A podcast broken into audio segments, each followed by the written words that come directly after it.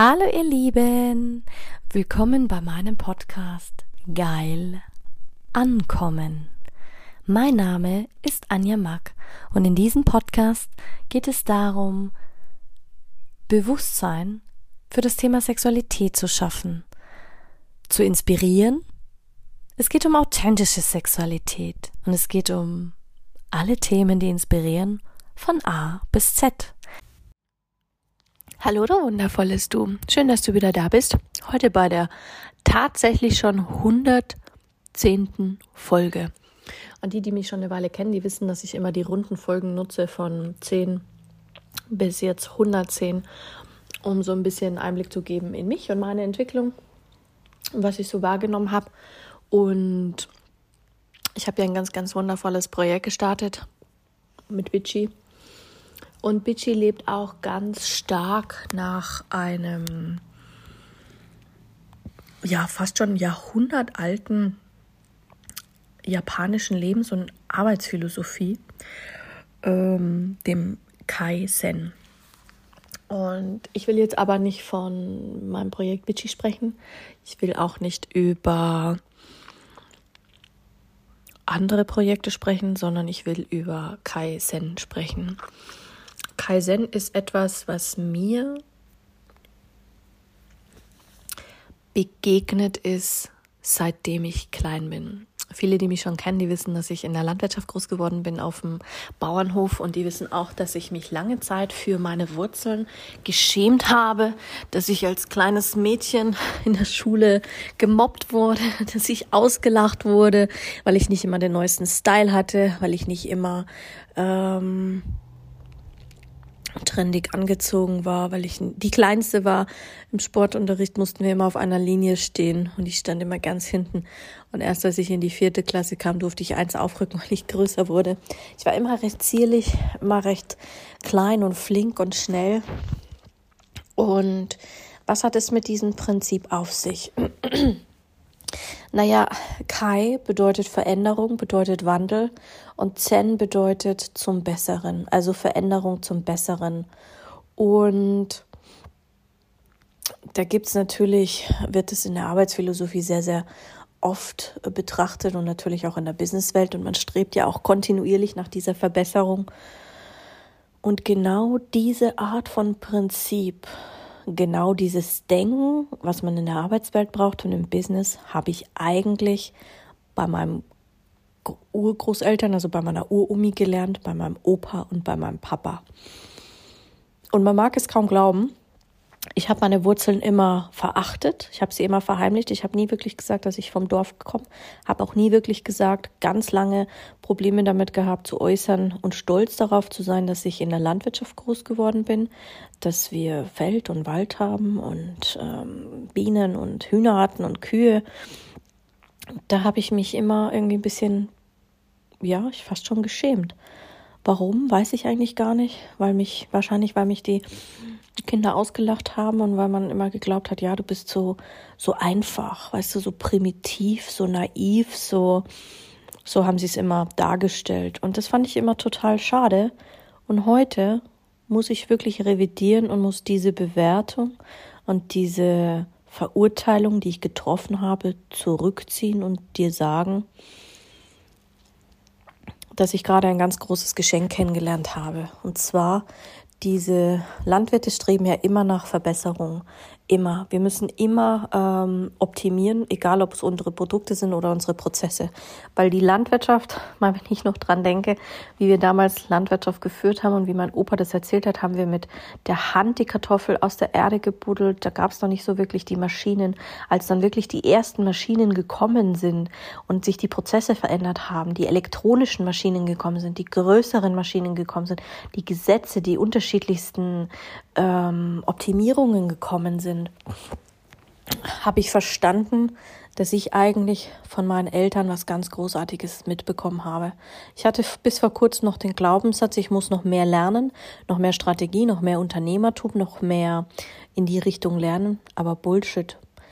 Das, was ich in der Landwirtschaft gelernt habe, unabhängig davon, ob mein Papa das jetzt als Hobby gesehen hat, mein Opa Vollblutunternehmer war, das Prinzip Kaizen ist mir eigentlich in die Wiege gelegt worden.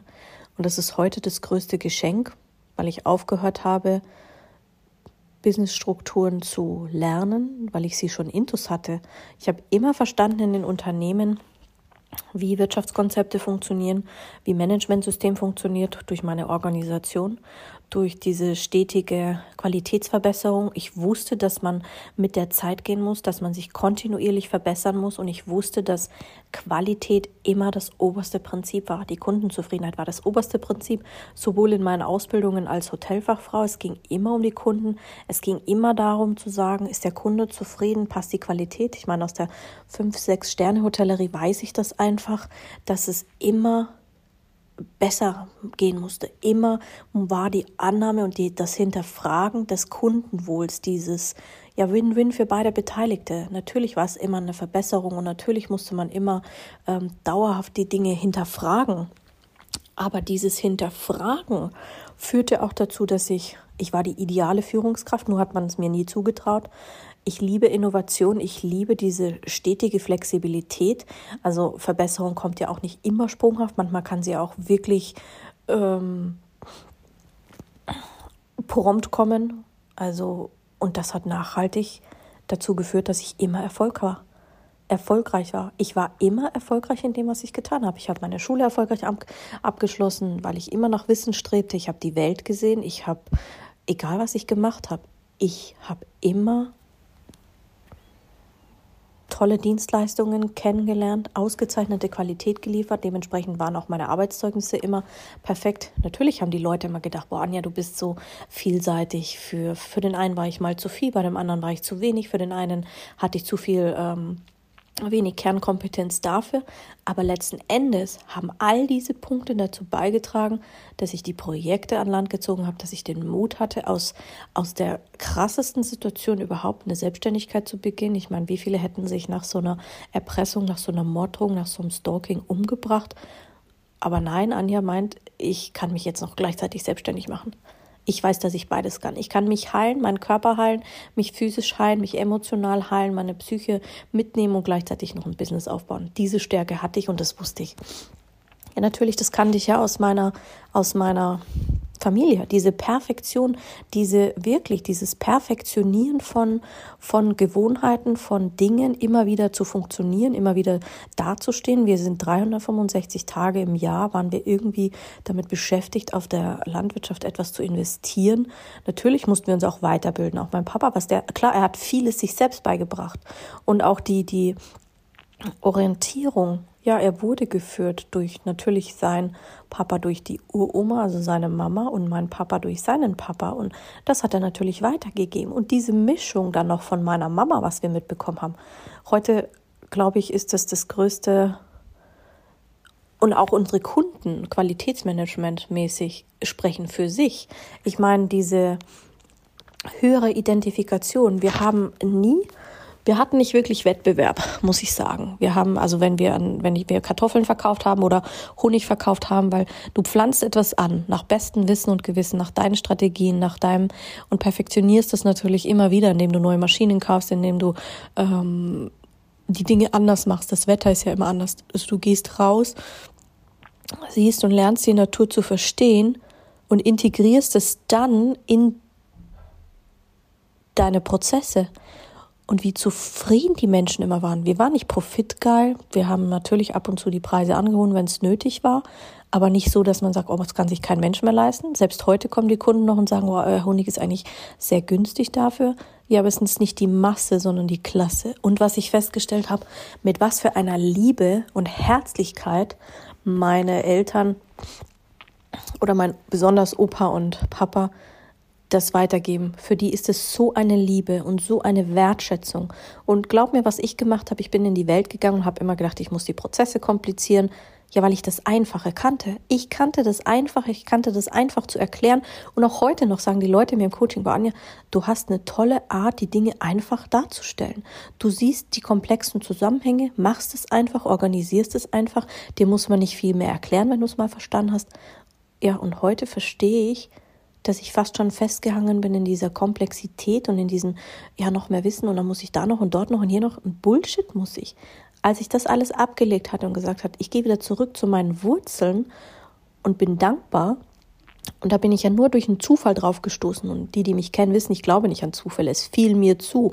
Und das nur, weil ähm, die, mit denen ich zusammenarbeite, mit denen ich das Projekt eben mache in der Schweiz, ähm, dass wir eben die Sexindustrie revolutionieren und verändern wollen, weil er mal erzählt hat, sie wenden das ähm, Prinzip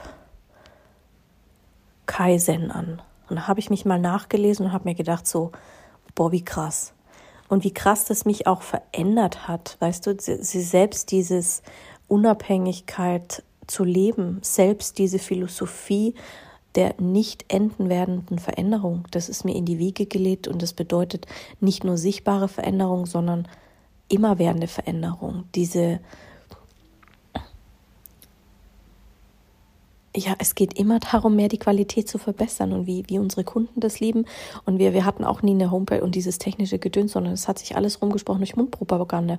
Und da ich ja in einem Feld arbeite, das mir auch in die Wurzeln gelegt werden, ich meine, wir hatten immer mit Sexualität zu tun, sei es bei der Befruchtung von den Kühen, sei es bei der Besamung von den Hühnern, sei es bei, egal um was es ging, Bienenzucht, da geht es ja immer wieder um, um, um, um Geschlecht, um, um, um Forschung, um Sexualität, um, um nur auf einem anderen Bereich. Und das jetzt umzumünzen auf den Menschen, auf menschliche Sexualität und Triebe und wie wir darauf reagieren, war wahrscheinlich naheliegend, dass ich das gemacht habe. Und dass ich dann verstanden hatte, weil selbst ich toleriere die Menschen, mit denen ich arbeite. Feedback ist sehr schwer zu bekommen in meinem Bereich und viele wollen auch kein Feedback geben. Sie empfehlen mich dafür weiter. Ich kann ich jetzt sagen, okay, ich habe zigtausend Feedbacks für, von Menschen, die das in der Öffentlichkeit wollen, weil viele Angst haben, dass, sie, dass man selbst auf Rückschlüsse der Geschichten ähm, da wie sagt man, auf sie zurückfolgen kann. Aber das Spannende ist, es kommen immer mehr rein, die sagen, boah, Anja, du darfst gerne mein Beispiel verwenden. Und ich habe mich immer wirklich so akkurat auch ausgedrückt und habe gesagt, nein, wenn jemand das nicht möchte, würde ich auch die Beispiele nicht erzählen. Und immer mehr kommen jetzt, boah, du darfst das Beispiel gerne verändern, natürlich nicht mit Namen, aber sprich über meine Erfahrung, weil ich merke, Eben weil ich über die Jahre Vertrauen aufgebaut habe. Und Vertrauen baust du nur auf, indem du Qualität lieferst, indem du ehrlich bist, indem du präzise bist und indem du immer wieder vielfach wahrgenommen wirst, vielfach ähm, quasi natürlich dein Marketing benutzt und dein, deine Werte kennst. Und meine Werte waren immer diese, diese Liebe aus mir heraus, meiner Intuition zu folgen, die ich immer wieder gestärkt hatte, auch wenn es mal irgendwie so nicht in Balance immer war, aber diese stetige Verbesserung. Ich habe mich nicht verschlechtert an Qualität, vielleicht verlangsamt, vielleicht mal Sachen nicht so zum richtigen Zeitpunkt rausgebracht, vielleicht auch mal mir länger Zeit genommen, aber die Probleme habe ich immer gelöst und immer souverän gelöst, auf ehrliche Art und Weise. Und das ist eigentlich das, wo ich heute feststelle, dass ich sehr, sehr viele unternehmerische Qualitäten habe. Und du weißt ja immer, Du hast es in der Hand, wie du auf die Dinge reagierst und ob das deiner Wahrheit entspricht, weil viele immer zu mir gesagt haben, boah Anja, ich sehe dich nicht als Coach, ich sehe dich nicht als Autorin, ich sehe dich auch nicht als Unternehmerin und diese ganzen Dinge habe ich als Kind geglaubt und heute muss ich sagen, du kannst denken über mich, was du willst, aber es ist deine Realität. Ich für mich weiß, weil ich jetzt gelernt habe, an mich zu glauben, dass ich in diesem Bereich weitergehen werde und noch richtig erfolgreich sein werde. Und das ist so, so wichtig. Und die Grundlagen, also wenn ich mir jetzt mal wirklich den, die Grundlagen im Vergleich anschaue von diesem Kaizen, gibt es eigentlich nur, man spricht von den fünf äh, Grundlagen.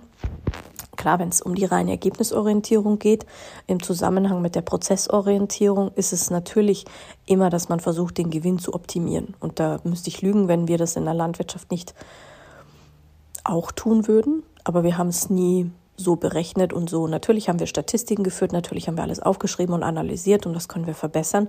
Aber letzten Endes kam der Gewinn einfach so. Aber ich hatte Verstand, ich hatte auch mal eine Phase in meinem Leben, wo ich geldgierig war, war ich richtig geldgeil, da habe ich Dinge nur wegen dem Geld gemacht. Oh, ich muss jetzt einen neuen Job haben, ich muss mehr verdienen, ich muss mehr verdienen. Und seit ich meine Berufung gefunden habe, die aus meinem größten Schmerz entstanden ist 2018, habe ich verstanden, dass ich es mit Liebe tue mit Herz tue und dass es nicht immer ums Geld geht. Und dann hast du nachhaltigen und stetigen Wachstum und auch nachhaltigen Erfolg. Und das kann ich nur bestätigen.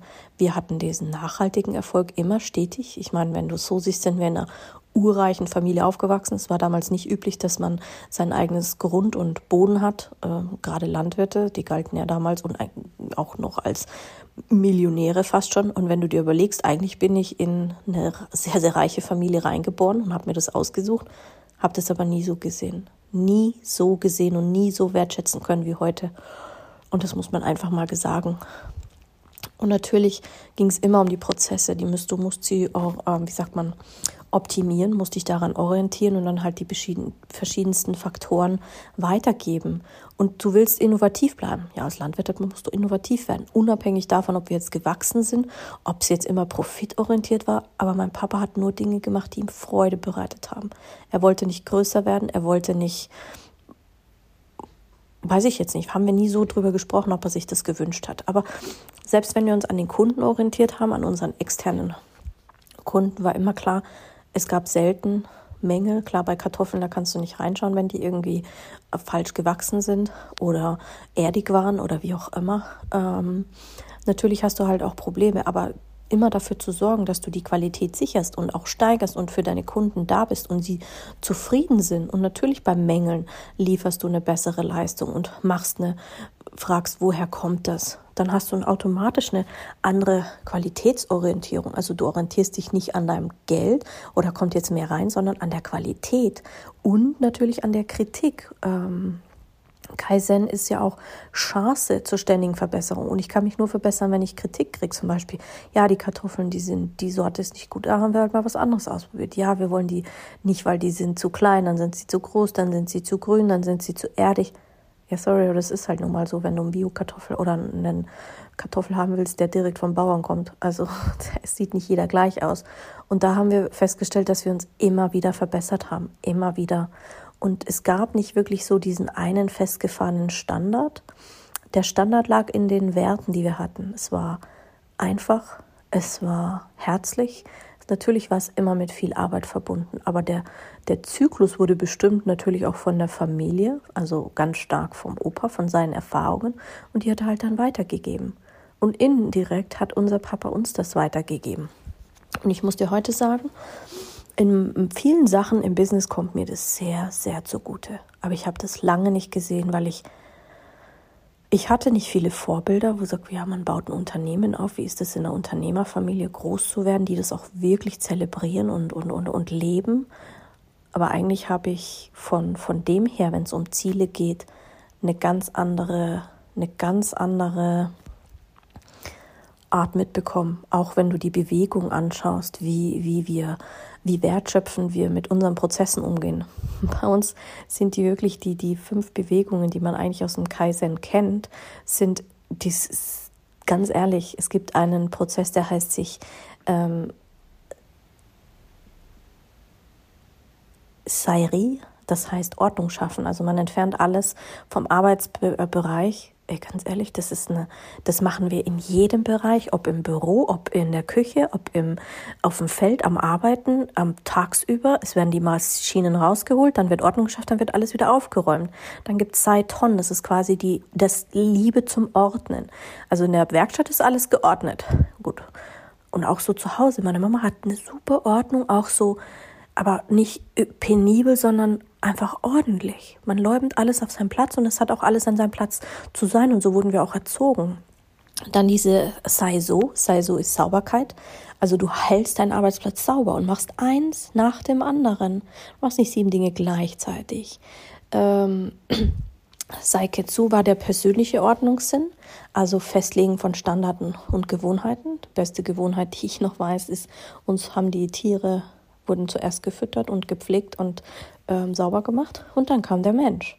Klar, die Kühe wollten gemolken werden, die wollten Futter haben, die wollten ihr Kaka loswerden, die wollten, ja, und dann waren sie zufrieden. Und abends wieder das Gleiche. Und tagsüber gab es halt noch Routinen. Man hat immer zur gleichen Zeit gefrühstückt, meistens zur gleichen Zeit Mittag gegessen, Kaffee getrunken und Abend gegessen. Das waren so unsere Standards und Gewohnheiten. Und Shizuk heißt Disziplin. Diese Disziplin ist jeden fucking Tag zu tun. Es gab mal eine Phase, da habe ich auch geglaubt, ich bin nicht diszipliniert. Ah, oh mein Gott, bin ich diszipliniert. Wirklich. Also ich krieg selbst noch hin, Ja, wenn ich daran denke, Stalking, andere würden wirklich in dieses Loch fallen. Und ich habe gleichzeitig mein Unternehmen aufgebaut, bin gleichzeitig zu einem Arzt gerannt, der mir bescheinigt, dass ich zwar einen psychischen Knacks habe, aber nicht so so psychischen Knacks habe, dass ich nicht meine Selbstständigkeit ausüben kann, damit ich dann den Gründungszuschuss bekomme. Und dann gleichzeitig noch, und alle haben gesagt, boah, ob das jemand so gesehen hat wie ich, weiß ich gar nicht. Für die Leute war es eher normal, weil ich auch normal agiert habe, weil ich meine Fassaden ja immer aufrechterhalten habe, was eine andere Sache ist. Aber ich habe immer ordentlich und sauber diese Angelegenheiten ge, ge, bemessen. Und es gab immer ganz wichtige Faktoren, die überprüft worden sind, egal wann. Mensch, geht es dem Mensch gut, geht es der Maschine gut, dem Material gut, brauchst du eine neue Methode. Unsere Umwelt war sehr wichtig, also Natur, Boden, Gegebenheiten und Beschaffungen. Klar, das Ganze wurde gemanagt. Und dann wurde es natürlich messbar gemacht, weil wir es auch aufgeschrieben haben, weil wir es auch systemisch gemacht haben. Und natürlich gab es auch immer so wie, wie so ein Fragenkatalog. Ich meine, was ist zu tun? Wer macht es heute? Warum machen wir das? Wie wird es gemacht? Wann wird es gemacht? Und wo soll es gemacht werden? Und wieso wird es gemacht? Also wir hatten immer schon diese Sache, okay, wir wussten im, im, im Winter gehen wir in den Wald. Ja, warum? Damit wir dann Holz haben. Wie? Das macht meistens der Papa und der Opa. Also wir, es war wirklich durchstrukturiert. Durchstrukturiert. Und es gab auch nicht wirklich, ähm, natürlich, wir haben auch analysiert, wir haben auch ähm, Dinge vielleicht anders gemacht. Wir haben sie auch just in time gemacht. Also es gibt, du würdest so viele Gemeinsamkeiten finden mit dem ähm, Kaizen-Prinzip, dass du denken würdest, hey, die haben richtige Großunternehmen geführt. Und selbst von den Zielen her, natürlich hatten wir immer die, die Ziele wie im Unternehmen. Kosten senken, Qualität sichern und Schnelligkeit. Daher habe ich ja auch meine Schnelligkeit aus der Hotellerie. Ich muss schnell mich in neue Gegebenheiten einfinden und muss schnell neue Gegebenheiten vorantreiben.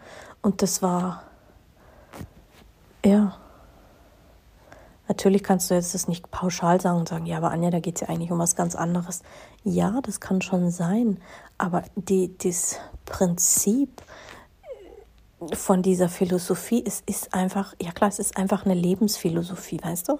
Es ist etwas, was dich dein ganzes Leben bereichert. Und du machst es in kleinen Schritten, also wirklich diese eigenen kleinen Schritte immer wieder. Und das ging dann jedes Jahr wieder los. Jedes Jahr. Und wir haben uns stetig verbessert, haben stetig mehr Umsätze gemacht, haben stetig mehr Kunden gewonnen. Und natürlich ist das ja auch ein ganz eigenes, ein ganz eigenes,